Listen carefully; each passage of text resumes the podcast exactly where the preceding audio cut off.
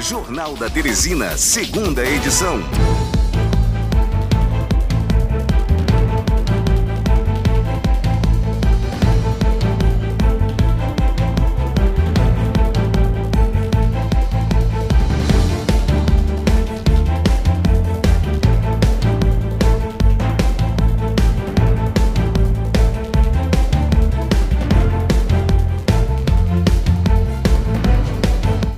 Último bloco, Luciano Coelho, do nosso Jornal da Teresina, segunda edição. Entrevistado no ponto, Luciano.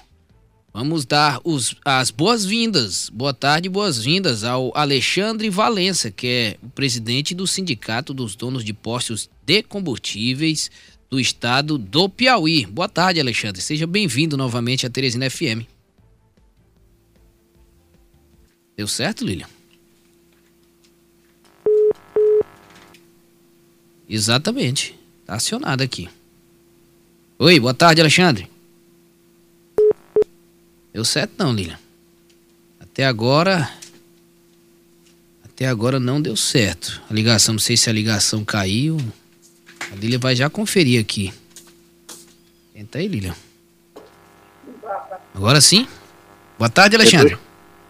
Boa tarde, estou ah, escutando. Agora sim, Luciano Coelho. Boa tarde, seja muito bem-vindo, Alexandre, o presidente Alexandre Valença, presidente dos, do Sindicato dos Donos de Postos de Combustíveis do Estado do Piauí. Boa tarde, Luciano, boas-vindas aí, Alexandre. É, boa tarde, Alexandre. Eu já começo fazendo uma pergunta. Direto. Que é todo mundo que está perguntando, Alexandre. É, o reajuste que houve agora recentemente no preço dos combustíveis, é, só tem previsão de aumento, tem previsão de baixa, não? Olha, é, essa questão de subida e descida de combustível é muito instável esse mercado. Então, assim, a gente não consegue prever isso, se, se o próximo passo vai ser subir ou descer o preço do combustível, né? É uma verdadeira bolsa de valores isso. Alexandre, é, a gente percebeu, eu que é, eu claro, tem que abastecer para poder rodar, né? O carro e a moto. O Luciano do mesmo uhum. jeito, né? Todo mundo que tem carro e moto só anda com gasolina, que a gente tem gasolina e álcool, que é flex. Mas, é, enfim, nas duas últimas, nos dois últimos reajustes negativos, né? Os dois últimos cortes anunciados pela Petrobras, a gente percebeu que de forma antecipada, os postos aumentaram o preço. Depois, a Petrobras anunciou o reajuste e uma semana, depois de uma semana, que alguns postos de combustíveis reajustaram para baixo, cortaram o preço dos combustíveis, principalmente da gasolina. Por que que isso acontece? Olha, primeiro assim, a maioria da, da população e a imprensa, eles acham que o único fator para mexer no preço do combustível é a Petrobras. A Petrobras, sim, é um agente importante, mas a gente teve nesse é, vamos dizer, nesses últimos 15 dias, uma subida muito forte de imposto, que foi a reoneração do PIS com fins, certo? Que isso representou alguma coisa aí perto de 40 centavos na gasolina.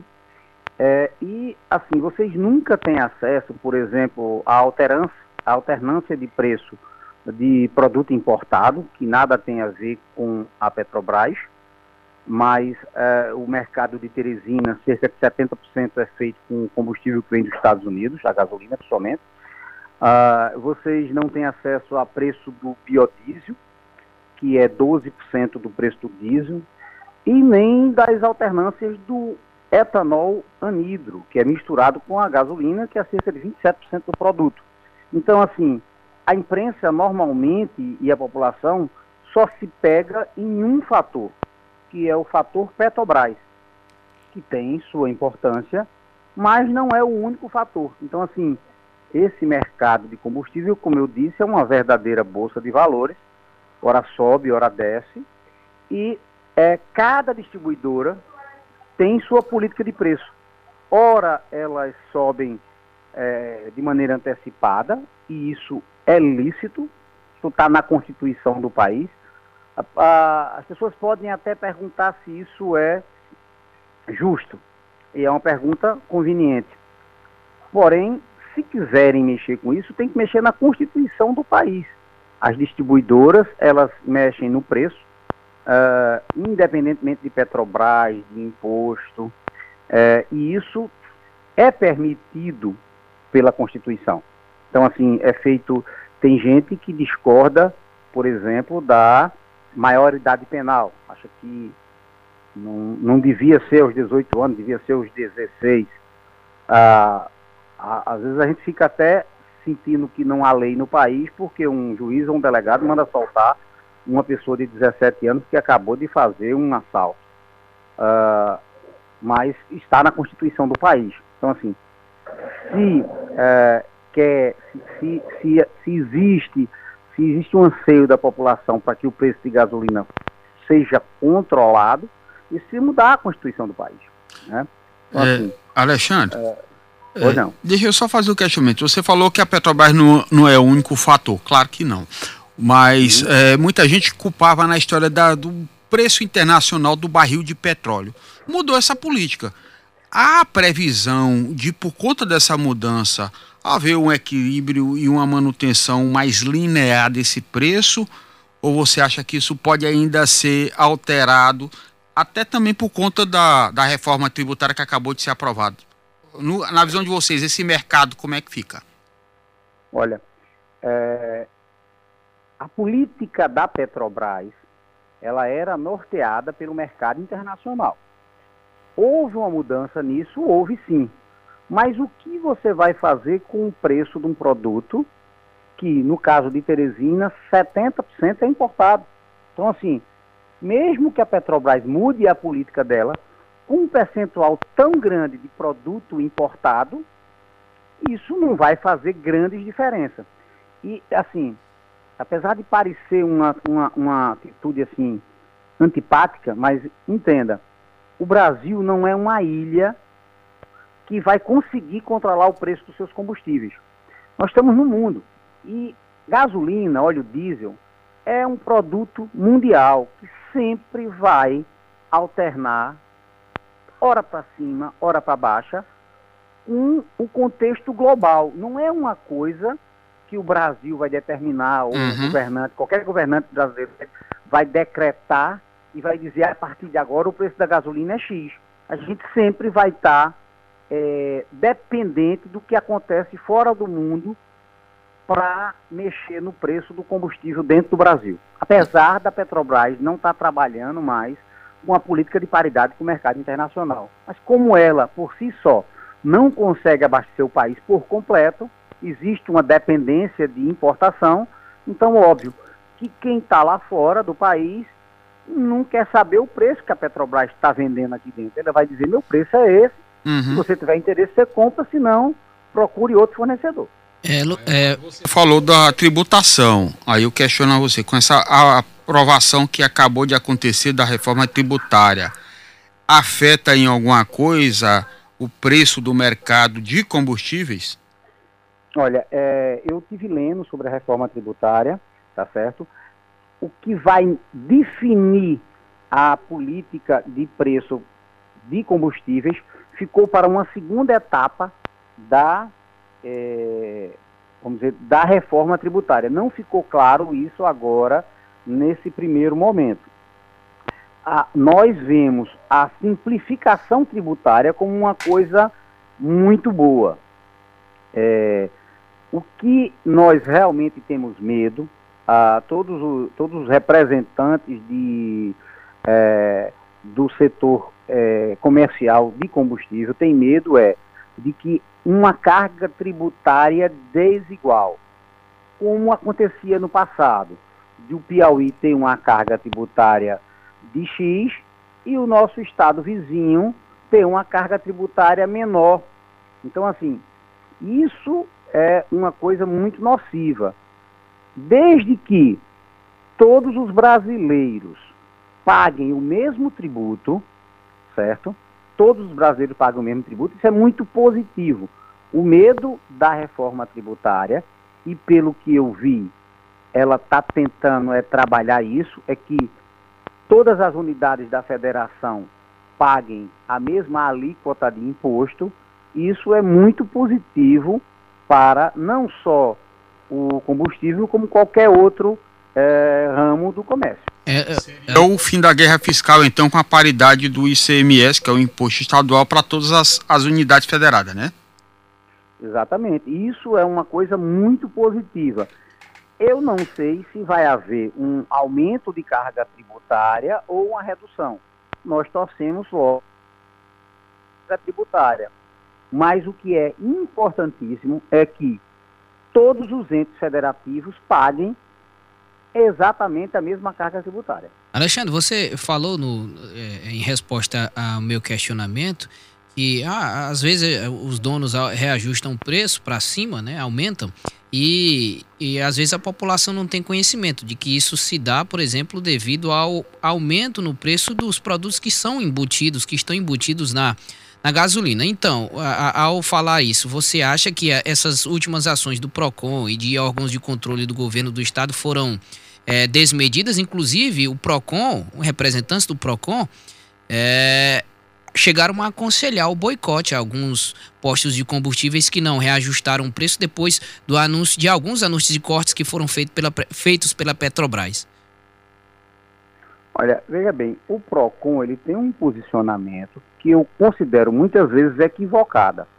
É, no afã de é, proteger a população, eu sei que a intenção é, do PROCON é sempre proteger a população. Mas, assim, é, muitas vezes ele impõe algumas medidas que eu acho que são descabidas ao posto, porque o, nem o PROCON é, e nem muitas vezes o próprio empresário do setor entende a logística de preço. Muitas vezes a gente não está esperando e é surpreendido pela distribuidora por um aumento. Então, assim, isso, obviamente, toda vez que uma distribuidora repassa um, um preço a mais para o posto, ele é obrigado a repassar para a população. E muitas vezes, por uma determinada é, situação, o posto precisa aumentar o seu preço por uma questão interna, um aumento de aluguel do posto ou alguma outra é, é, necessidade que o posto tem. Então, assim, o percentual de aumento que cada posto dá é, depende muito da necessidade do empresário. O empresário é quem tem que avaliar isso. E eu acho sim que a população é o maior fiscal. Entendendo? Desde que o posto tenha confiança, pra, transmita confiança para o, o, o consumidor, né? ele tem que procurar o local onde é atendido um produto pelo menor preço. Acho que isso é é, é importante. E não existe fiscal mais eficiente do que o próprio consumidor. E ele pune o, o, o posto que cobra mais caro. Então, assim, eu acho que esse é verdade, o verdadeiro livre comércio, é o consumidor ter direito de escolher aonde vai abastecer. E, óbvio, qual é o posto que lhe oferece mais confiança e mais comodidade para abastecer se está na linha da residência dele, se está na linha do trabalho dele, que não adianta ele gastar, às vezes, quatro reais para abastecer em outro local para economizar dois ou três centavos. Então, é. o consumidor também precisa botar isso em conta. A confiabilidade do estabelecimento, certo? E se aquele posto é conveniente para ele abastecer. É, presidente, no que o senhor está falando da confiança e da qualidade do produto, é o principal foco hoje dessa fiscalização do PROCON. E aí tem uns que terminam pagando pelos outros. Aí o, o que, que o PROCON apontou nas últimas fiscalizações? Irregularidade com bomba baixa, com a qualidade do produto que pode ser adulterado ou não, e outras irregularidades.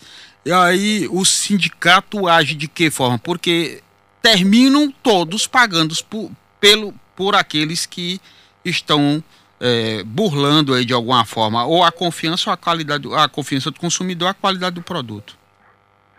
Veja bem, é, a, a, a, população muitas vezes não entende o que é e nem os próprios agentes do Procon é, explicam direito. Uma coisa é um produto estar não conforme, outra coisa é o produto estar adulterado. São coisas que ao primeiro momento parecem ser iguais, mas são completamente diferentes. Por exemplo, O etanol é um produto que muitas vezes dá não conforme e na hora que vai sair uma notícia diz que ele está adulterado. O que é que acontece em nosso estado? O etanol é um dos produtos que menos roda no posto, certo? E nós temos uma temperatura elevadíssima no nosso estado. Então, muitas vezes, pelo fato dele demorar a ser vendido e pela alta temperatura, ele sai de conformidade. Exemplo, ele tem que estar tá em, eu não me lembro o percentual do etanol, tá? Mas vamos dizer, ele tem que estar tá em 89% de etanol e 9% de água. Pela alta temperatura do nosso estado, alguma coisa de, desse álcool se volatiliza e o, e o etanol está 1% abaixo do que ele está é, na do que ele do que ele deveria estar. Tá. Isso é um produto não conforme, não é um produto adulterado. Então, isso precisa ser especificado na hora de soltar uma notícia, porque muitas vezes o posto é condenado por uma coisa que ele não tem culpa. Ele tem sim que mandar esse produto para a distribuidora, para que isso seja readequado. E, além do mais, temos o seguinte: o próprio PROCON, o próprio chefe de fiscalização do PROCON, eu vi em declaração dele que, em, que, em que dizia que o Piauí é um estado que a qualidade do produto está testada. Você tem uma ideia? Os níveis de não conformidade ou de adulteração na Europa é alguma coisa perto de 400. No nosso estado deu bem abaixo disso. Então, assim, é, eu não estou dizendo que não exista nenhuma inconformidade ou nenhum produto fora de ou, ou nenhum produto é, adulterado dentro do estado, porém os índices encontrados pelo Procon mostram que nós temos sim um dos locais onde temos o produto de melhor qualidade, não é no país, é no mundo. Piauí está de parabéns com relação a esse item. É, presidente, tomando aí por base eh, no conhecimento que o senhor tem do mercado, qual o menor e o maior preço que se pratica hoje? Vamos tomar por base aqui a gasolina comum. Aqui em Teresina, qual que seria o menor e o maior? Olha, eu lhe confesso que eu não, não tenho esse número, tá? Hum. Eu, a gente faz pesquisa de mercado, é, até porque a gente precisa, é, vamos dizer assim, olhar concorrência para a gente não ficar fora de, de preço, certo? Porém, eu estou em viagem, eu tô, eu tô fora do estado hum. e eu não, é, é eu, é, esses últimos seis, sete dias, eu sei que o mercado está muito turbulento, assim, há, houve uma, um, um, uma, uma grande oscilação de preço por conta desse entrada de imposto, anúncio de Petrobras de baixa, então eu, eu não me arriscaria a dizer é. porque eu estou é, fora do estado. Presidente, o senhor está onde, presidente? Eu agora estou em Pernambuco. É, o senhor já viu o preço da gasolina comum aí? Vi e está mais cara do que no Piauí. É? É. Pelo Mas... menos assim, a última vez que eu vi gasolina no Piauí, certo? A média estava em, sei lá, 5,50. Aqui está 5,70, 5,79. Que eu vi, eu acho que a mais barata que eu vi aqui foi 5,45. O Paulo Sérgio acabou de destacar, o menor preço que ele viu, 5,28. R$ 5,28. Então, é, presidente. Eu não vi essa daí ainda, não. Eu, de acordo com o Paulo Sérgio. Então, presidente, há a perspectiva de, um, de uma diminuição no preço dos combustíveis, principalmente da gasolina, nos próximos dias, já que ainda vigora o reajuste anunciado na semana passada pela Petrobras? Olhe, é, eu não posso te dizer se, se tem perspectiva de subida ou de descida, porque, como eu te disse, o mercado é muito volátil, isso é uma, uma verdadeira bolsa de valores. Então, assim, eu não posso, eu não tenho é, é, como te dizer se, se amanhã a gasolina vai subir ou vai descer. É, é seria, seria leviandade da minha parte fazer uma afirmação nesse sentido. Presidente, só acha que estão demonizando aí os empresários do setor, o, o empresário do setor de posto está virando vilão em consequência dessa variação? Eu acho que o empresário de posto, ele é muito, é, leva a culpa de muita coisa. Ele leva a culpa por conta do imposto alto, ele leva a culpa por conta de uma, de uma, é, por conta de uma, é, é uma mudança de teor de biodiesel, por exemplo, que nós subimos de 8% para 12% de biodiesel. O biodiesel é muito mais caro do que o diesel. Então ele faz elevação. Sempre quem, na verdade, está na janela, o último elo da cadeia produtiva de, de combustível é o posto. Então tudo que acontece atrás do posto é o posto que está lá na frente. É, é, é, sempre o posto ocupado. E, e o, o, mercado é de uma maneira tal complexa que é, se você for falar com um economista, ele não vai, é, é, ele precisa ser um economista com especialização no setor de combustível para falar alguma coisa que tenha coerência. A maioria deles, das pessoas, não entende a complexidade da cadeia. E normalmente quem é o culpado por conta de qualquer coisa que acontece é o dono de posto. É porque ele que está na ponta, ele que atende o, o, o, o consumidor. É, eu, eu, eu, eu, costumo conversar, dizer que, que o dono de posto hoje é a bruxa na época da, da Inquisição. Qualquer coisa é Botafogo, que isso aí faz bruxaria. Então, assim, Ainda é negócio investir em posto? Olha, o que eu posso te dizer é o seguinte, é que eu estou vendo muita mudança de dono de posto. E isso normalmente é um mau sinal, que não está se remunerando. Quando começa posto a, a trocar de mão de locação, a, a coisa, isso é, uma coisa, é um sinal de que a atividade não está remunerando bem. Porque quando o negócio está dando bom, né, a pessoa não quer sair dele. E quando o negócio começa a não remunerar, as pessoas tendem a procurar venda, a tentar alugar o posto. Então, assim, hoje. Posto, gasolina e farmácia aqui presente é só o que tem. É exatamente isso. A quantidade de posto que tem, principalmente, estou falando na capital, onde eu mais atuo, eu acho que é tão grande que o volume médio, você, olha, tem um estudo que diz que o menor volume médio do país é em Teresina, das capitais. Então, nas, a, a, a, o volume médio de venda de gasolina na capital piauiense é alguma coisa perto de 70 mil litros. Então. É, tá mil que mês? Isso por mês, um posto vender 70 mil litros. Isso, isso faz com que é, um, um empresário de um posto, certo, não consiga sobreviver desse posto.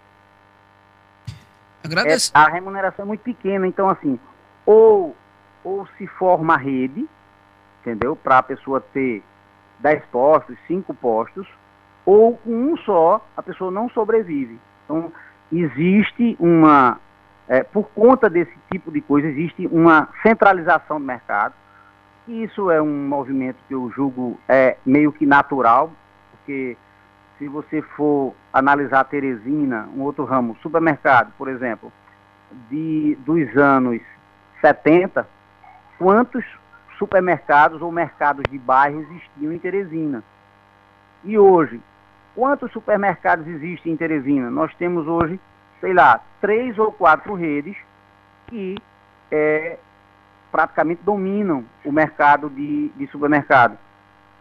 Farmácia é mais ou menos a mesma coisa. Então, assim, existe um movimento, que eu acho que isso não é um movimento de Teresina, é um movimento global, das coisas ficarem cada vez mais centralizadas.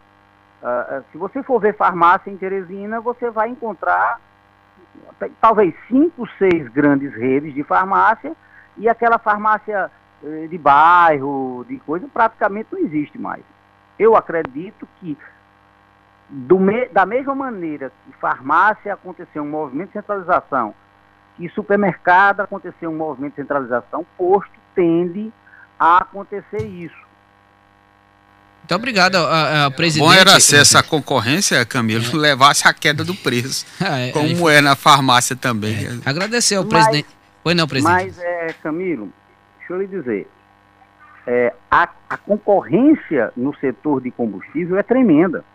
Eu lhe garanto, sem sombra de dúvida, que é, um dos ramos onde a, a isso está em site da ANP, tá? se você for olhar a margem de dono de posto, de valor agregado, é alguma coisa entre 5% e 7%. 10% é quando o mercado está muito é, bom. Então, assim, é normalmente entre 5% e 10%. Isso é a média do, do, do de uma capital, tá? E, é, e isso para você, não é que você vai ganhar isso, você ganhar 10% do seu movimento. É com esses 10% que você tem que pagar funcionário, energia, contador, outros impostos. Então, assim, a concorrência imposto, não duvide, é tremenda. Muito obrigado ao Alexandre Valença, presidente do Sindicato dos Donos dos Postos de Combustível do Estado do Piauí. Volte mais vezes, presidente. Tá bom. Muito obrigado pela oportunidade de expor uh, o lado do empresário e tenha uma boa tarde. Boa tarde, muito obrigado. espera quando o Alexandre voltar aqui, tem uma avaliação desse mercado aí, cai a tributação e a gente possa ter um combustível mais em conta, porque quando aumenta o preço de combustível, Camila, aumenta o preço de tudo.